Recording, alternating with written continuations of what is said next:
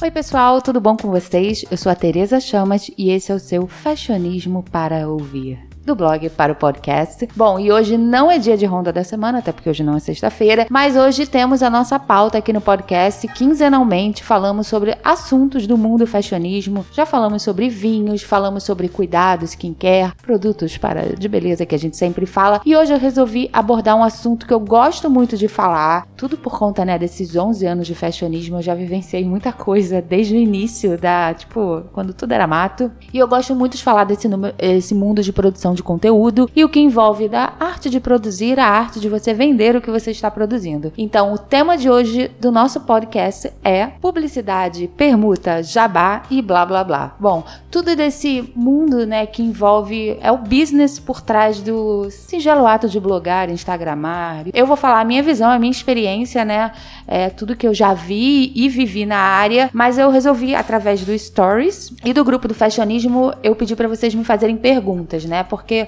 eu quero. A ideia é tirar a dúvida de vocês, porque eu sei que desperta muito interesse, muita curiosidade e principalmente o que eu quero falar é para as pessoas que estão nesse mundo, estão começando, estão pre pretendem entrar nesse mundo de produção de conteúdo. A curiosidade, porque né, a gente acho que poucos são herdeiros, então a gente quer fazer o que a gente ama, quer trabalhar com o que a gente ama, mas acho que a gente para viver integralmente com isso, a gente precisa ganhar dinheiro, obviamente, de forma honesta, de forma justa, de forma real. Então, a ideia desse podcast é falar, é tirar dúvidas, curiosidades, enfim, espero ajudar com a minha experiência. Então, selecionei algumas perguntas. Vamos ver quantas perguntas vão caber para não ficar muito longo. Selecionei algumas perguntas básicas, triviais e com alguma informação legal que possa ajudar vocês. E em junho teremos novidades sobre essa questão de produção de conteúdo. Teremos podcasts semanais sobre isso. Então aguardem novidades. Mas vamos falar sobre o que todo mundo quer saber sobre publicidades e afins. Começando com a pergunta básica que eu acho que vai elucidar muitas coisas, que é a seguinte: como se constrói um publi? Publi eu acho que virou um termo né, muito amplo, né, no que diz respeito, obviamente, à publicidade. Antigamente, publi era o publi editorial que você fazia lá no blog, era aquele texto que, né, partimos do princípio que você divulga, né, que é publicidade, você escreve. Eu escrevo, por exemplo, abaixo do título e no rodapé, então, o famoso publi. Como é que funciona isso na prática e de maneira básica, né? Tô falando de maneira bem básica porque muitas coisas podem se desenvolver para várias questões. É, geralmente a marca procura a gente, pode ser para falar de um lançamento de um produto, é, de um evento, é, da chegada de uma marca no país, de uma ativação nas, nas redes sociais, no e-commerce da marca. Então eles chegam falando sobre isso e se a gente tem interesse, quanto custaria, geralmente eles pedem o um Media Kit e quanto seria essa ação. Porque hoje em dia, geralmente uma ação, obviamente, não é só no blog. Então, eu faço, por exemplo, às vezes um 360 que envolve um post no blog, um post no Instagram, é, três ou cinco stories, né? Que é a coisa mais nova, que às vezes é até um pouco mais difícil de você mensurar. Então você precifica isso. Só que quando você precifica junto a isso, você vê, bom, vai chegar a marca que vai vender, sei lá, tijolo de não sei o que. Será que eu vou querer fazer? Não sei se eu vou querer fazer. Bom, até faria, que é o meu lado arquiteta. Bom, mas algum produto que não tem nada a ver com você, você pode simplesmente negar, mas no geral a gente busca mais informação, a gente alinha isso com o cliente, porque sempre fala, muita gente fala assim: "Ah, mas todas as blogueiras estão fazendo publi da marca tal". Bom, isso sempre existiu, se você pegar antigamente antigamente, até hoje, né? Você pega uma revista, todas as revistas nas folhas lá tem a publicidade da Chanel, a publicidade do Shopping X. No intervalo da novela, passa o comercial da, do carro Y, que passa na novela da Globo, da Record. Então, essa questão dessa, desse marketing, dessa ativação, geralmente ela não acontece só em um canal, acontece em vários canais. Então, com blogueira não é diferente. O que está a nosso favor, mas que também em muitos casos pode depor contra, é que a gente tem muito mais liberdade editorial, né? A partir do momento que a marca nos dá isso. Então a gente tem liberdade editorial da gente criar, da gente contar a nossa história, porque hoje em dia você produz conteúdo na internet e você conta a sua história, seja através de um post no blog, um stories, um YouTube. Então a marca chega com um briefing. Quando o produtor de conteúdo é um pouco mais preguiçoso, às vezes já teve até casos, né? Que ele copia e cola o briefing no, no, na legenda do Instagram. Geralmente, né, vamos partir do princípio que as pessoas estão ali para produzir conteúdo, mas a partir do momento que a marca está pagando, e isso é muito importante, você tem que tomar como base o briefing. Você usa aquele briefing para você desenvolver a sua história. Se a marca geralmente a marca bota do, que é aquilo que você tem que fazer, né? Tipo no sentido, olha, fala que é um lançamento, fala que é para pele oleosa. Então são coisas básicas para você se guiar. Isso é importante ter isso. E o don't, olha, não pode falar que o produto, sei lá, é, é vendido no Unidos, não sei. Pode ter aquele don't que não quer que a marca fale, nada que seja no sentido de esconder mas no sentido de ser o foco. Então, a partir do momento que a gente tem esse briefing, a gente começa a desenvolver Além de ter o briefing, a linha com as datas, a gente sempre tenta ver, por exemplo, o stories, no meu caso, né? Domingo e segunda são os dias que tem mais audiência. Então, quando eu quero fazer um publi, eu sugiro para a marca que seja nesse dia. Às vezes dá, às vezes não dá. Então, a gente tenta usar a nossa visão, o nosso lado como creator, para alinhar com a marca. Porque se eu quero fazer uma publicidade com a marca, eu quero que bombe, eu quero que, sabe, seja muito legal. Eu não quero fazer uma coisa escondida, sabe, nas coxas. Então, o bom, o ideal, e eu acho que hoje em dia a maioria das marcas são assim, maioria, mas não todas, óbvio. Você consegue co-criar com a marca. Mesmo ela vindo com briefing, você consegue desenvolver uma coisa baseado na sua experiência, obviamente no que você quer falar e com o público, com seu público que você conhece muito bem e você quer servir o melhor tipo de conteúdo para eles. Então, originalmente um publi surge disso, é do briefing, aí você parte para desenvolver de repente você tem que experimentar o produto. Às vezes você tem que ficar um mês experimentando o produto. Eu, às vezes, até resenha espontânea, quando não envolve uma publicidade, eu prefiro ficar um tempo experimentando o produto. Mas lógico que tem vezes que é uma questão de lançamento. Então você vai dar suas impressões iniciais. Você não vai falar, gente, eu amo, é o melhor produto da minha vida. Assim, você pode até amar. Se, eu, se me chamarem para fazer um publi, sei lá, do McDonald's, eu já vou estar tá amando. Mas no geral, a gente tem aquelas impressões iniciais.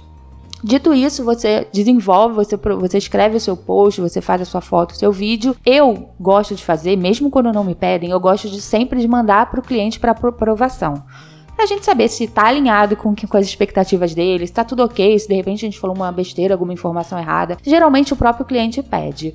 E dito isso, graças a Deus, os posts do fashionismo sempre recebo elogio, assim, na parte do conteúdo, sempre tá ok, mas obviamente a gente edita uma outra coisa, mas a ideia é que o conteúdo saia redondinho para quando for publicar já tá baseado na expectativa do cliente, no que a gente tem para oferecer e sempre com uma agenda de entrega, assim. Tem muita gente, eu até no início às vezes, olha, tem que postar na segunda, mas você vai postar na segunda que horas? Então, assim, é você fazer uma entrega, não uma entrega qualquer, é uma entrega estratégica. Isso até pode cair para uma outra pergunta. Mas basicamente um publi surge disso. É, o cliente te procura, manda o briefing, a gente desenvolve isso, a gente manda para aprovação e o post entra no ar. Bom, mais uma pergunta que eu acho que é muito isso é muito legal para quem produz conteúdo entender como funciona, apesar de ser uma coisa totalmente complexa e passível de muitas informações. Como mensurar uma ação? No final de tudo isso, como se mensura? Bom, primeiro a gente tem que dar dados e, bem ou mal, números é a coisa mais eficiente e é o inicial. De bate pronto, você olha, os números são esses. Quando você envolve uma foto no Instagram, você vai dar, você tem, obviamente, número de likes, o cliente já vê, mas quem tem a conta business, eu não sei se todas as contas são assim, aparece o número de alcance, o número de impressões. Então, isso basicamente você dá. O número de stories, isso você dá. No blog, você dá quantos page views, não só teve no dia, mas, por exemplo, eu gosto de dar quantos page views o post teve na home, enquanto um período que ele ficou na home. O que, que é na home? É na primeira página, né? Eu não saí colocando muitos publis depois. Então essas coisas são básicas e, infelizmente, por um lado, os clientes muitas vezes só se, só se apegam com isso. Mas hoje em dia vai muito além. Hoje em dia o impacto, até mesmo em tempos que as pessoas compram muitos seguidores, compram like e forjam, burlam um media kit, burlam um, um relatório, infelizmente isso acontece muito. Então acho que você tem que mostrar pro por outros métodos, de quanto isso impactou e quanto isso até mesmo impactou a comunidade que você fala, sabe? O seu grupo de seguidores que você fala. Então, você mensurar isso, o tal do brand awareness. Muita gente fala, é, muita, muito cliente contrata a pessoa só pelo aspiracional, que aquilo vai gerar para a marca, sabe? Essa parte mais do tipo do intangível, essa influência. Muitas pessoas vão porque reverte em vendas. Outra coisa importante, existem os afiliados. Não sei se vocês sabem, muito, isso até já falei no fashionismo, não é escondido, não é nada. Quando você posta no blog ou até no stories, você fala de um produto, geralmente tem um link que ele é um link traqueado. Então você consegue saber quantas pessoas clicaram e quantas pessoas compraram esse produto ou entraram na loja numa Sephora da vida e você pode ser comissionado com isso, uma comissão de 10, tem marca que é até 18%. Lá fora, esse mercado de afiliados é muito grande e é a coisa mais simples de você mensurar, então isso não tem erro. E lá fora, obviamente, lá fora quando você faz uma compra, você pode comprar online uma Prada, você pode comprar uma roupa. Aqui ainda tá engatinhando e obviamente são outros números, mas já saiu matéria de blogueira gringa, nem tão famosa, né, internacional, mas que tem um faturamento ganho de mais de um milhão de dólares só com afiliados. Então, isso é um mercado que está crescendo muito aqui no Brasil. Eu acho que os blogs saem muito na frente, né? Porque a gente consegue colocar muitos links e, e fazer muitas matérias e falar de muitos produtos. Então, isso é uma coisa muito forte e é excelente para você mensurar quanto você teve e até mesmo para você conhecer o seu público. Olha, eu postei um produto de beleza, mas aquele funcionou melhor do que a maquiagem. Então, isso são coisas básicas. Por exemplo, sempre quando eu gosto de trabalhar com alguma marca e a marca consegue oferecer isso, você dá um cupom de desconto. Além do cupom de desconto ser bom, você consegue mensurar quanto que foi revertido naquele cupom. Então, no geral, infelizmente, os números né, continuam encabeçando isso. Mas tem coisas que vão ter um impacto muito a médio prazo. Eu mesmo gosto, falo de marcas que eu sei que anos depois as pessoas me falaram: Nossa, eu conheci a Amaro porque eu vi um post no Fashionismo quatro anos atrás. Esse produto, esse batom rosa, poxa, Tereza, foi você que me mostrou isso há muito tempo. Então, tem coisas que são imensuráveis, incalculáveis, mas que geram impacto. E eu gosto muito de falar de marcas, de novas marcas, e eu sei que acontece muito isso, de pessoas que conheceram primeiro no fashionismo ou em outros blogs que vocês acompanham, tem aquela memória. E isso tem número? Isso não tem número, mas isso é muito importante e muitas vezes muito mais eficiente. Bom, mais uma pergunta, uma pergunta muito boa. No que consiste um Media Kit? Isso acho que é pergunta de gente que é da área, no sentido de é blogueira, quer ter um blog, quer ter um Instagram. Bom, para quem não sabe, Media Kit nada mais, nada menos que é um portfólio da sua empresa, do seu site, da sua marca. Um portfólio seu. Eu lembro que a primeira vez, em 2009, que pediram meu Media Kit, eu não fazia ideia do que se tratava. O Rodrigo, que trabalha comigo, meu marido, ele é publicitário, então ele me explicou, mas logo depois eu já fuxiquei e já entendi. O Media Kit é o primeiro contato que você tem com uma marca. É a primeira coisa que você manda a sua. A marca te vê no Instagram, ela vê o seu vídeo, ela vai, geralmente, não tem uma ativação, não tem um produto novo para lançar, mas ela quer saber de você. Então, geralmente, eles pedem o Media Kit. Então, o que, que tem que ter no Media Kit? Coisas básicas, eu aqui pensando no meu. Eu acho que primeiro, antes de mais nada, ele tem que ser sucinto. Você pensa um, alguém de uma agência, alguém de uma marca, quantos media kits eles veem? É quase que nem quando a, o RH lá tá vendo o, o currículo. Vê milhares. Então você tem que ser, ser básico, mas ser certeiro naquela informação para ele não deixar nada aberto, nada assim, sabe? Uma coisa evasiva e você ser certeira. Obviamente não tem que ter erro de português, essas coisas. Então, basicamente, eu tô tomando como meu, tá? Eu começo falando sobre a história do blog e falando sobre a minha história, que é basicamente a mesma coisa.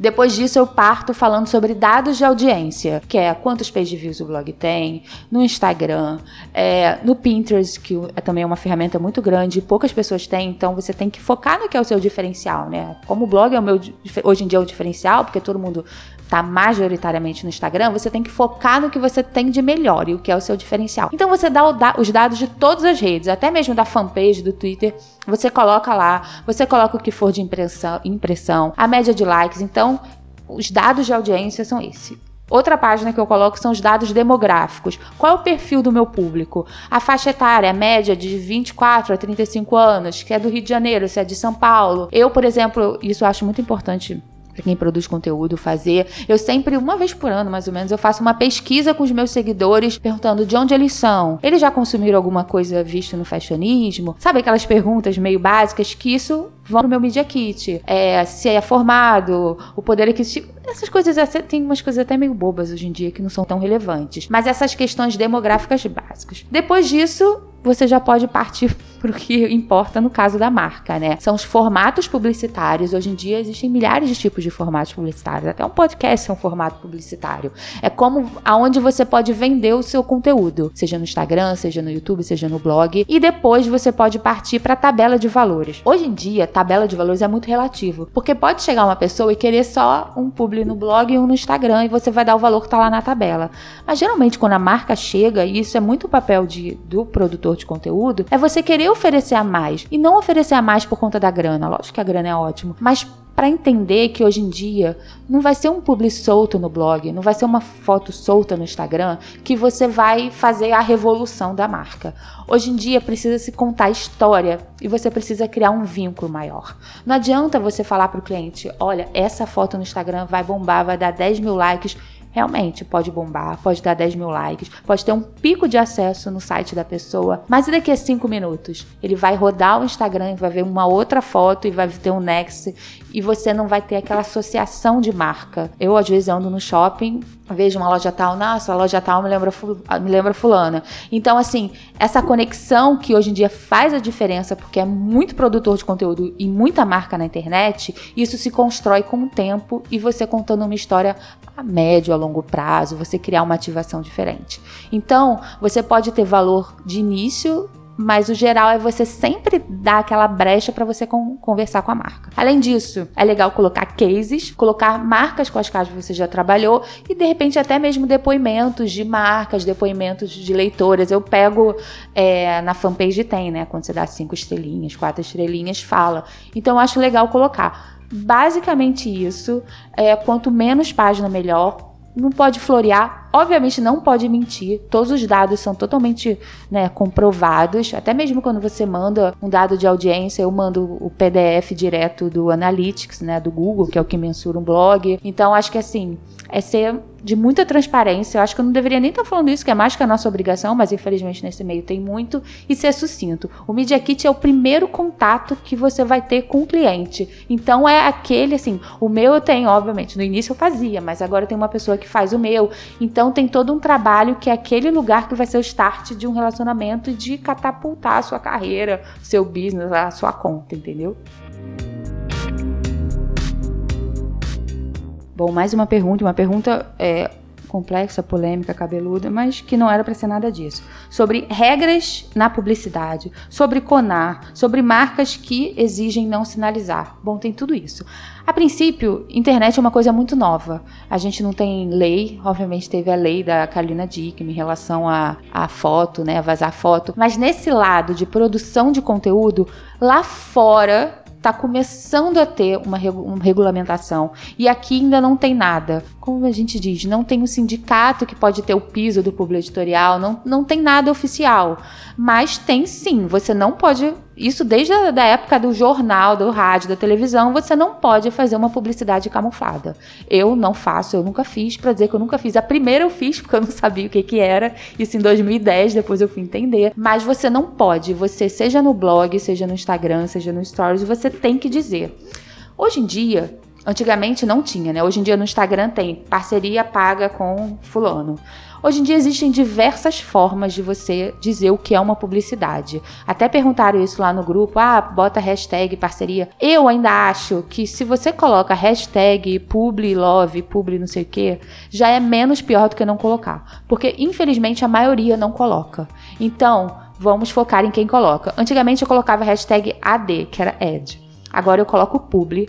E vou ser muito sincera, antigamente eu colocava esse no, no, Instagram, né? Por parceria paga com fulano. Mas eu já vi tanta gente, tanto leitor falar que, nossa, quando eu vejo que a parceria paga, eu já pulo. Aí eu falei, ah, então tudo bem, então coloco o publi no texto. É errado? Não é errado, de forma alguma. Eu tô lá colocando o publi no texto como sempre coloquei. Mas pensa o quão errado é. Se você segue um blogueiro, se você admira o blogueiro, você vê uma publicidade que a gente parte do princípio que tem um fit, que é legal, que é interessante, você pular só por ser publicidade, por conta disso, por conta de gestos assim, que muita gente não marca que é publi, porque aqueles que marcam são diariamente prejudicados. Aí a pessoa que não marca, que disfarça, você vai lá e dá seu like, dá sua curtida.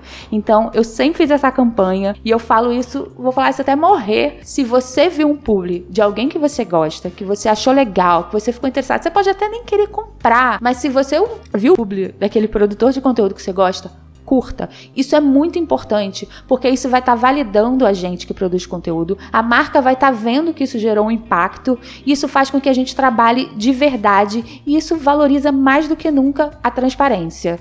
E acontece muito das pessoas. Eu, por exemplo, tenho a Katie Jen, que é aquela ma maquiadora. Ela, né, começou há pouco tempo e eu vejo que ela tem trabalhado com muitas marcas e muitas marcas legais, muitas marcas bacanas. Eu fico tão feliz por ela, eu acho isso tão incrível, sabe? Uma pessoa que merece, que é batalhadora, que tá contando a história dela. Eu não consigo deixar de ficar, de deixar de ficar feliz por uma pessoa que tá trabalhando honestamente. Então eu acho que assim, não tô falando que todo mundo tem que fazer que nem eu faço. E você não é obrigada a curtir tudo, mas não curtir nenhum rechaçar um publi, eu acho que assim, você só vai estar tá, é, aumentando esse universo de pessoas que disfarçam publi que infelizmente é a maioria. Então, se a pessoa quer colocar hashtag public, hashtag ed, hashtag publi do amor, hashtag parceria, hashtag supplied by, que nos Estados Unidos fazem muito isso, coloca, coloca alguma coisa, mas coloca. O Conar, eu, óbvio, graças a Deus, eu nunca fui impactada pelo Conar, porque eu não escondo nada.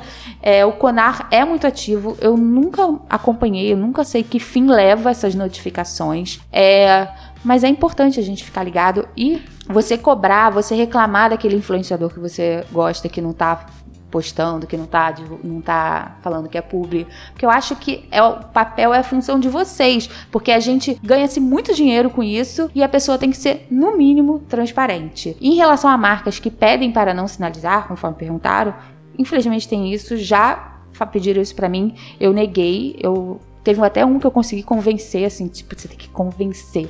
Mas você consegue, olha, mostrar por A mais B a importância, mas quando já vem no brief que isso, às vezes eu nem respondo. Mas é a minoria, não são muitas não, tá? Hoje em dia as marcas até falam, olha, quando você for subir, marca que é público. Ai, pode deixar, meu anjo. Isso é uma coisa que a gente faz, a gente não faz mais que a nossa obrigação.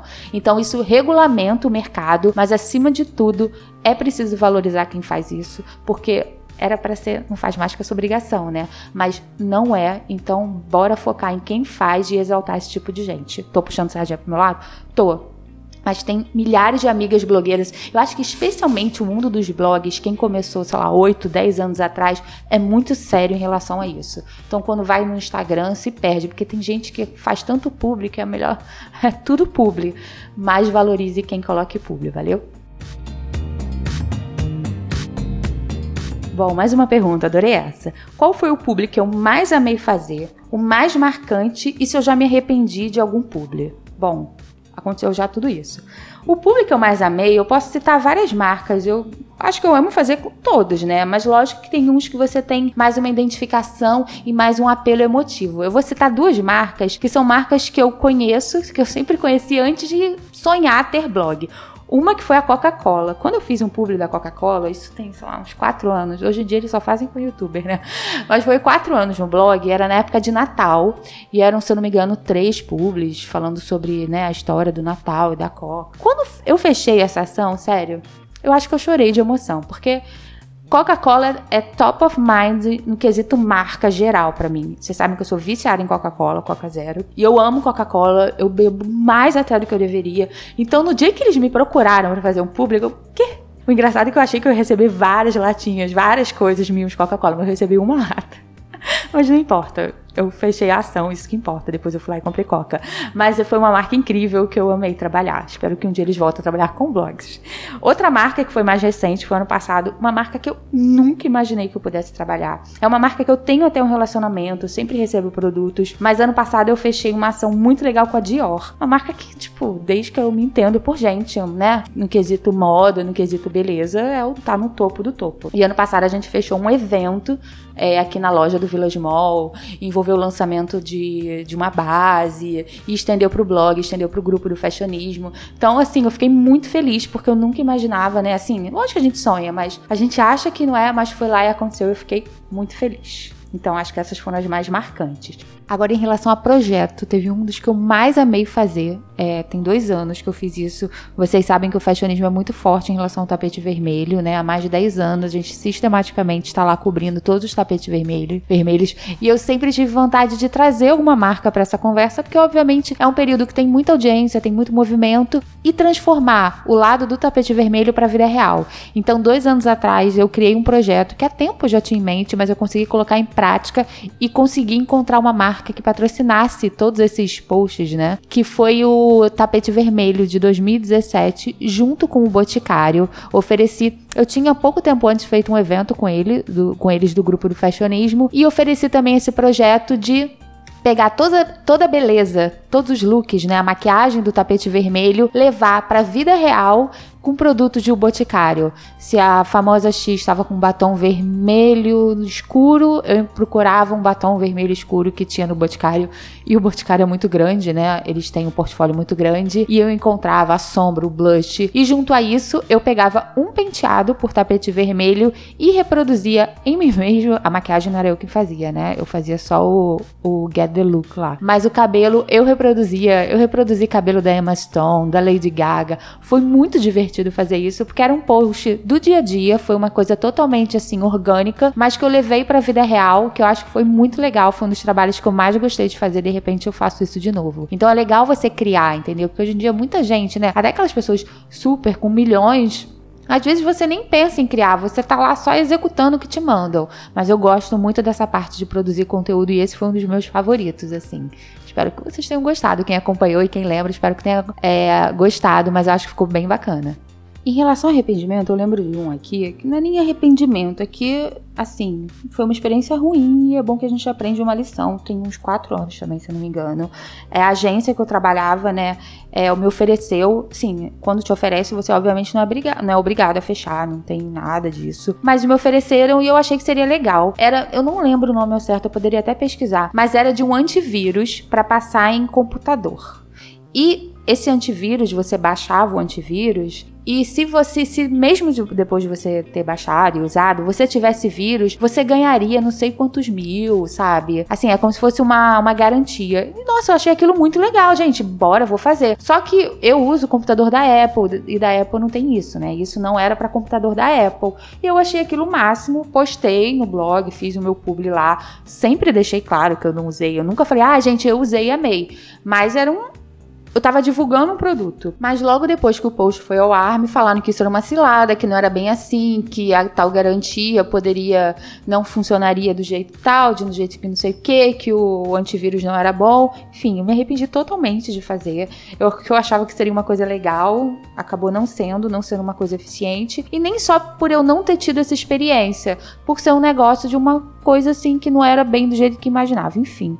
Gente, são 11 anos, você tem que trabalhar anos com isso. É lógico que tem que ter uma experiência ruim. Mas ainda bem que não era uma experiência. Às vezes você dá uma dica, sabe, que envolve saúde, que envolve não sei o quê. Essa era uma coisa, não, isso não é tão bom assim, sabe? Imagina se alguém experimentasse e tivesse um problema de pele. Não, não foi nada disso. Então, essa é uma experiência que eu não. Mas eu já fiz até publi de. Como se chama? De bateria de carro. era uma bateria que eu usava. Então, assim não é um assunto de moda? Até era, porque se você comprasse a bateria, quem usava a bateria botasse um código, concorreria a um vale compras de 10 mil reais no shopping. Então acabou virando moda, moda e eu consegui virar um assunto. Mas, por exemplo, eu já neguei um publi de papel higiênico, que era para fazer um vídeo com eu no meu banheiro, um vídeo não, uma foto, eu no meu banheiro com papel higiênico, e eu achei que eu jamais conseguiria fazer aquilo. E o pior, era o papel higiênico que eu uso, é o papel higiênico que eu amo, que é muito bom, mas eu achei que eu não poderia desenvolver um conteúdo baseado nisso. Enfim, muitas histórias que dão certo e algumas outras que não dão, mas a gente segue em frente, se arrepende, apaga, muda, bota uma errata e vai, porque, né, é o que tem para hoje. Bom, mais uma pergunta, e essa é uma pergunta que sempre me perguntam. Até eu que nem ando viajando tanto, mas sempre tem essa história. Como funcionam as viagens? No quesito o que é pago, o que não é. Bom, Depende. Essa é a resposta mais básica. Existem viagens, isso eu falo por experiência própria, que você vai para o lançamento de alguma coisa, vai para conhecer um produto e a viagem é toda 0800. Você pega o táxi, chega no aeroporto, desde então tem uma pessoa que te leva, tem um, o, obviamente o hotel que está lá tudo certo, o almoço, o jantar é tudo incluído, você volta para casa tudo. Tem viagens que não. Tem viagens que, olha, você vai fazer uma palestra no lugar tal, você marcou a palestra, tem o hotel, passagem, hospedagem, isso é uma coisa que sempre tem, às vezes. É, então, o resto fica por sua conta e risco. Isso depende muito do que você negocia antes. Tem gente, eu sei, que negocia o. Não é open bar, não. O, o frigobar livre. Tem gente que negocia até carro blindado. Tem gente que não negocia. Tem gente que negocia hotel cinco estrelas. Tem gente que não negocia nada. Eu parto do bom senso, mas eu não gosto de pedir muitas coisas. Eu não, não, eu não consigo nem pedir reembolso. Eu morro de vergonha, gente. Um reembolso aqui de 40 reais do Uber. Eu, eu, sou dessas que eu não gosto de pedir isso. Mas lógico que eu quero ter certeza que é um hotel razoável, sabe? No geral, isso. Mas existem viagens que são de publicidade, que você está ganhando para viajar, que geralmente vai envolver uma ação que vai além de você estar lá. Você vai ter que postar, você vai ter que fazer vídeo. Eu, por exemplo, já fiz viagem em 2012, que pouca gente viajava para a Semana de Moda. Eu acho que, se não me engano, o Fashionismo foi o primeiro blog a cobrir a Semana de Moda de Paris. Eu tinha incluído a passagem e os desfiles. O hotel foi eu que paguei. Mas isso acontece. Eu queria muito aquela viagem, eu arranjei um hotel super bonitinho Inclusive, fica a dica: o nome dele é Castilha, esse hotel. É super bem localizado, aquela que já muda de assunto. Mas aquela viagem tinha aquelas condições. E era uma coisa tão em cima da hora que você não conseguia nem correr atrás de uma parceria. Hoje em dia é bem mais fácil você conseguir uma parceria de hotel. Parceria de companhia aérea é uma das mais difíceis. Pelo menos para mim. É muito difícil você conseguir isso. Mas parceria de hotel, de restaurante, isso é muito fácil. Então, tudo depende. Depende do que você negociou, depende do, do, que o cliente vai te oferecer, do que você vai questionar, do se a ação apaga ou não é, se você pode levar. Já uma vez me chamaram para uma viagem internacional, tem dois anos mais ou menos, de um país que eu amo, só que era eu sozinha e eu tinha que gravar vídeo, tinha que fazer foto. Eu, olha, infelizmente não vai dar, porque eu preciso de alguém para ir comigo. E não tinha estrutura lá para isso, sabe? Então realmente eu não vou poder ir. Então, acho que tudo é conversado e eu já disse isso em algum podcast. Não acreditem em todo o glamour. Obviamente há glamour, obviamente há um máximo, mas nem toda viagem é aquilo que a gente mostra, do que muitos mostram. Então, por trás é até extenuante. Você tem que subir três fotos por dia, você tem que fazer 18 stories. Então, ou a pessoa é muito organizada, de ter muito isso planejado, ou ela é muito desprendida, ou realmente não é uma viagem de lazer. Isso raramente é. Bom, é ruim, mas é aquele tipo de viagem que está envolvido no mundo dos trabalhos. Outra pergunta muito boa e que sempre pergunto é como funciona essa questão de recebidos. Bom, gente, recebidos, que virou muito por conta do Stories, nada mais é que o press kit que uma marca manda para um produtor de conteúdo. Isso sempre existiu. Editoras de revista, jornalista, da época da rádio, da época de ouro do rádio, da revista, da televisão, isso sempre existiu. Lógico que com o advento de blog e da internet, isso tudo ficou muito glamourizado, ficou muito banalizado e estourou. Mas isso sempre existiu. O press kit nada mais é que quando uma marca lança um produto, quando uma marca chega no Brasil, quando uma marca tem uma novidade, ele manda para quem produz o conteúdo. E isso pode virar uma pauta no blog, isso pode virar um recebidos no stories. Então, como você vai fazer aquilo depende de vocês. Hoje em dia, eu vejo, eu até diminui um pouco dos recebidos que eu faço por, du por duas questões. Eu vejo que muita marca estava mandando recebidos porque sabia que a blogueira ia colocar. E eu acho que quando chega uma coisa muito legal aqui em casa, pode ser uma bala juquinha ou uma caixa de, de perfume da Chanel, eu vou espontaneamente colocar a partir do momento que eu achar que aquilo é legal. Só que muita marca estava usando disso da blogueira espontaneamente colocar para já ser a publicidade deles. Então, ah, ela já tá colocando, então vamos lá poupar. Só que não, isso é o trabalho. Então, é aquela linha tênue entre o seu trabalho, aquilo que você pode receber por isso, para aquilo que você está fazendo de graça. Só que assim, a Light, a SEG não está aceitando recebidos, não está aceitando permuta. Então, é o nosso trabalho. Mas é lógico que se chegar uma coisa muito legal aqui, o sorvete da, sei lá, da Que Bom, a gente vai postar. Mas eu acho que hoje em dia mais do que nunca precisa uma parcimônia, sabe? O que, que é aquilo? Tem gente que só posta um monte de recebidos, mas tá escrito no papelzinho, na cartinha que veio? Você acha que seu leitor vai gostar disso? Você acha que é uma dica imperdível? Então acho que do lado do produtor de conteúdo é possível a gente se perguntar isso. Mas eu também parei de postar porque aconteceu isso duas vezes, até no início do ano. Eu recebi o produto da marca, ai que legal, gente, amei, posta. E no mesmo dia, no dia seguinte, tinha gente fazendo a publicidade do produto que eu postei espontaneamente. Então, duas coisas. Um, eu estava sendo meio trouxa. E dois, parecia que eu estava fazendo publicidade disfarçada. E isso é uma coisa que eu não gosto. Então, eu comecei a filtrar. Eu posto muito mais de marcas que eu já tenho uma parceria, que eu já tive uma parceria, ou até aquelas que eu gostaria de ter. Mas eu tento filtrar ao máximo, porque eu acho que, né, é o nosso trabalho, gente. A gente gosta do que a gente faz. Eu tenho prazer de dar dica. Ontem eu dei uma dica da Lindt, que nunca me mandou. Uma vez, inclusive, pediu meu endereço, tem uns quatro anos, na época da Páscoa. Eu, caraca, vou receber um recebidos da Lindt. Até agora não veio nenhum papel. Enfim, não é uma reclamação. Mas eu espontaneamente segui em frente. Ontem eu postei um, um chocolate deles que tava de 49 por 9 reais. Então você vai na intuição, lógico que com ressalvas, até mesmo para não ficar uma overdose para o seu stories, para o seu Instagram, para o seu blog, não ficar uma vitrine de produto, produto, produto. Tem que ter um fit, tem que ter uma adequação.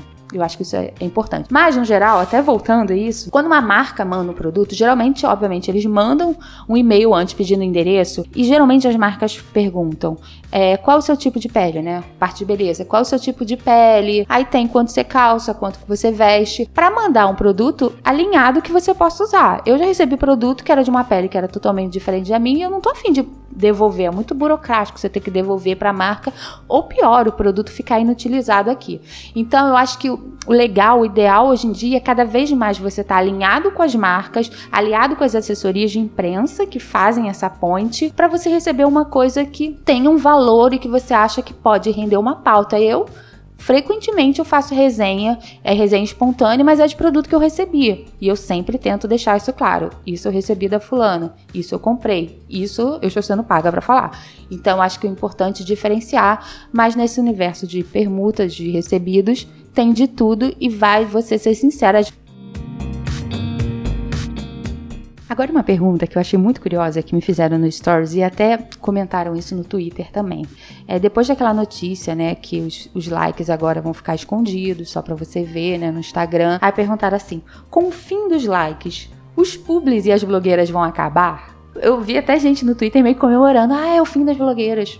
E blogueira virou um termo muito genérico, né? Porque blogueira originalmente é que tem blog, mas hoje em dia blogueira é a condição de produtora de conteúdo. Eu, eu nem gosto muito disso, porque eu acho que Blogueira é quem tem blog. Mas enfim, eu entendo que blog, blogueira é tá no Instagram, tá no YouTube. Por isso que às vezes eu gosto de usar o nome influenciadora, apesar de ser um nome meio pedante, ninguém se diz auto-influenciadora, né? Porque quem tem que dizer se influencia é você, é o outro lado.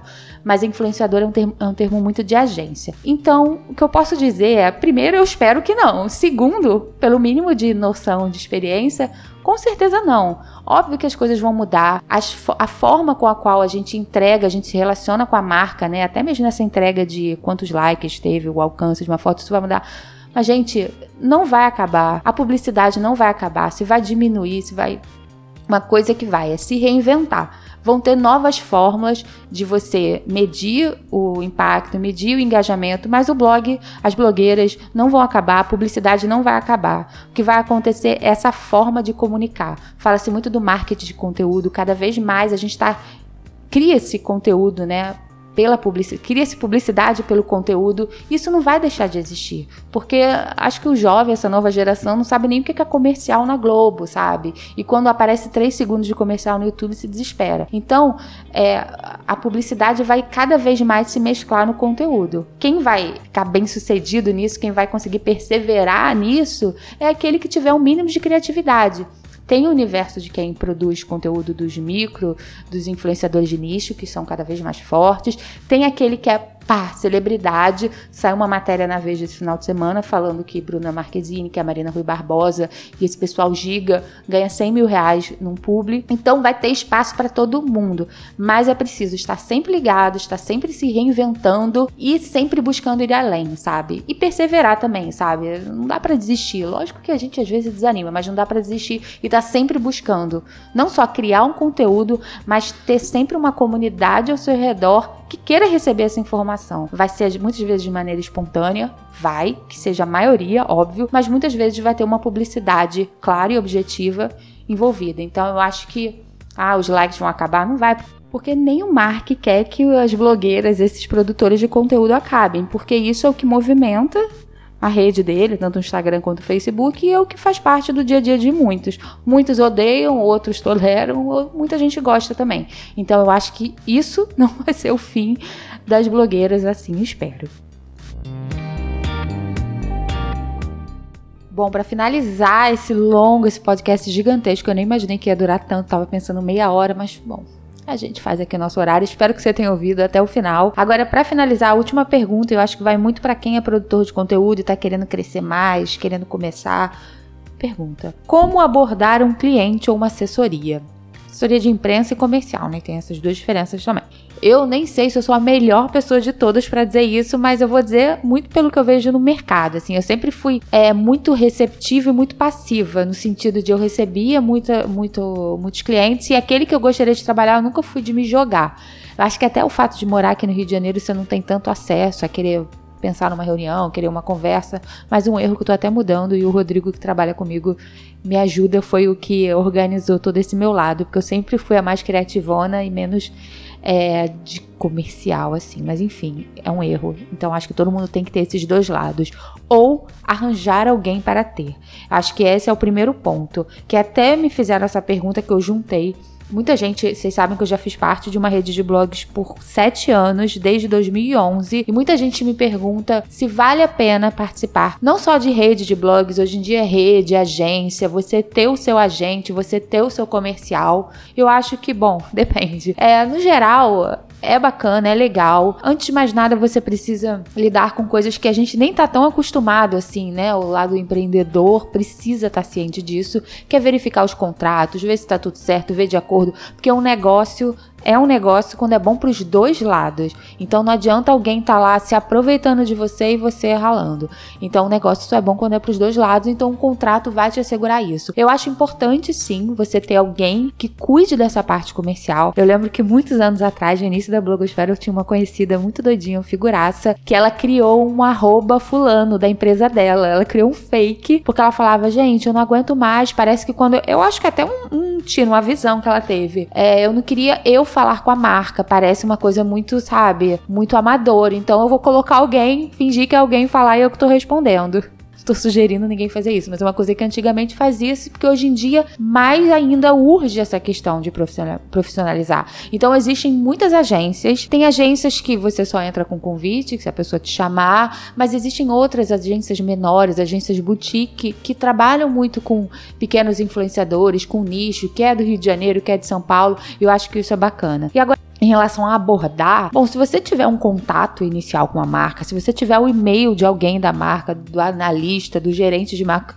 de marketing, de quem for, e se você tiver um projeto legal, ofereça. Se você achar que o seu projeto é bom o suficiente, ofereça. Não tenho projeto, mas tenho a marca, eu amo a marca. Desenvolva um projeto, pense numa coisa entre fuxique, chafurde tudo sobre a marca para você ser o expert. Sempre quando eu vou numa reunião com uma marca, eu pesquiso tudo sobre a marca. Posso ter descoberto ontem, mas eu já pesquisei e já sei de tudo. Então, a partir do momento, quanto mais redondo for o projeto que você tiver, menor a chance de você ouvir o não. Então, é você chegar, você procurar o contato. Se você não tiver, por exemplo, assessoria de imprensa costuma ser uma boa ponte. Olha, que faz assessoria da marca. Olha, eu tenho um projeto para marca tal. Você pode me intermediar? Você pode me dizer quem cuida do comercial, quem cuida das redes sociais? Ou até mesmo o próprio Instagram, se você mandar um DM pra marca se apresentando, não vai entregando ouro logo não, porque você não sabe quem tá do outro lado. Inclusive, outro dia até aconteceu isso comigo, negócio de decoração. Fui falar com uma marca, eu, depois que eu descobri que eu tava falando com uma pessoa que não tinha nada a ver. Então, às vezes, você queima um cartucho. Então, assim, chega no Twitter, mas se você também vai oferecer uma coisa pra uma marca, e a marca, ah, então beleza. Vou olhar o Instagram, o blog dessa pessoa. Saiba, ele vai ver se já tem um fit. Você já falou dessa marca espontaneamente antes? Você já fez uma resenhazinha sobre a marca? Você já usou a roupa?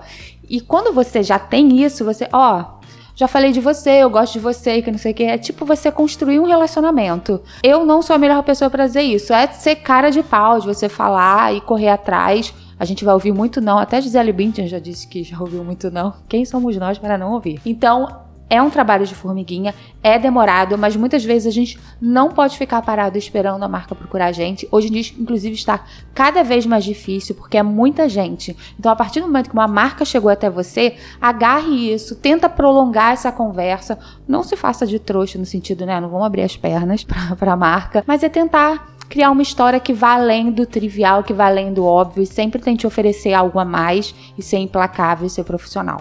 Acho que são as coisas básicas, são óbvias. Eu nem sei se eu tô falando coisas extremamente óbvias nessa conversa, mas eu acho que é um podcast, é um papo que eu gostaria de ouvir, até mesmo se alguma blogueira fizesse alguma coisa, um vídeo disso, eu pararia para ouvir todos os minutos, porque é sempre bom ouvir o parecer, a posição de cada uma, ainda mais nos dias de hoje que cada ano é uma novidade, então é isso. E as minhas considerações finais, eu estava até falando outro dia no grupo, que sempre quando eu faço um publi, é, eu tenho vontade de colocar um neon na testa, porque é muito legal você, você fazer um publi, você trabalhar com uma marca que você gosta, você trabalhar até mesmo com uma marca nova que você acredite, porque hoje em dia o nosso conteúdo é totalmente de graça. Em tempos de paywall, de até mesmo revista que você tem que pagar, um conteúdo de um blog, de um Instagram, um vídeo no YouTube é gratuito, vocês não estão pagando nada para me ver. Só que eu não consigo viver disso como se fosse um hobby, como se eu não tivesse uma outra renda. Então, é ter orgulho de trabalhar com marcas, é fazer um trabalho direito, é fazer um trabalho bem feito, que vai gerar um impacto imediato ou com o tempo. É sabe, bater no peito e dizer que trabalha com a marca e da parte do outro lado, de quem consome essas informações, é filtrar se isso é legal, se isso não é legal. Olha, esse foi, esse eu amei, escreve que amor, esse não é amor próximo, vai ter outro, entendeu? Esse universo é muito grande, é muito complexo, mas às vezes é muito simples, é, é preciso simplificar mais ainda. Então, no mundo de publicidades, de permutas, de jabás, eu acho que tem pessoas de todos os lados. O que fica, primeiro de tudo, é a transparência, o bom senso, mas depois a sensibilidade da pessoa entender que isso é um trabalho e é um trabalho qualquer e que esse é apenas só o começo, entendeu? A internet ainda vai ter muita invenção que a gente nem vai, nem faz ideia do que tá para acontecer, sei lá, daqui a 5 anos ou 10 anos. Então é respeitar o trabalho de que você gosta, de quem você admira, seguir em frente que se não gostou desse, depois vai ter um próximo e é bem por aí.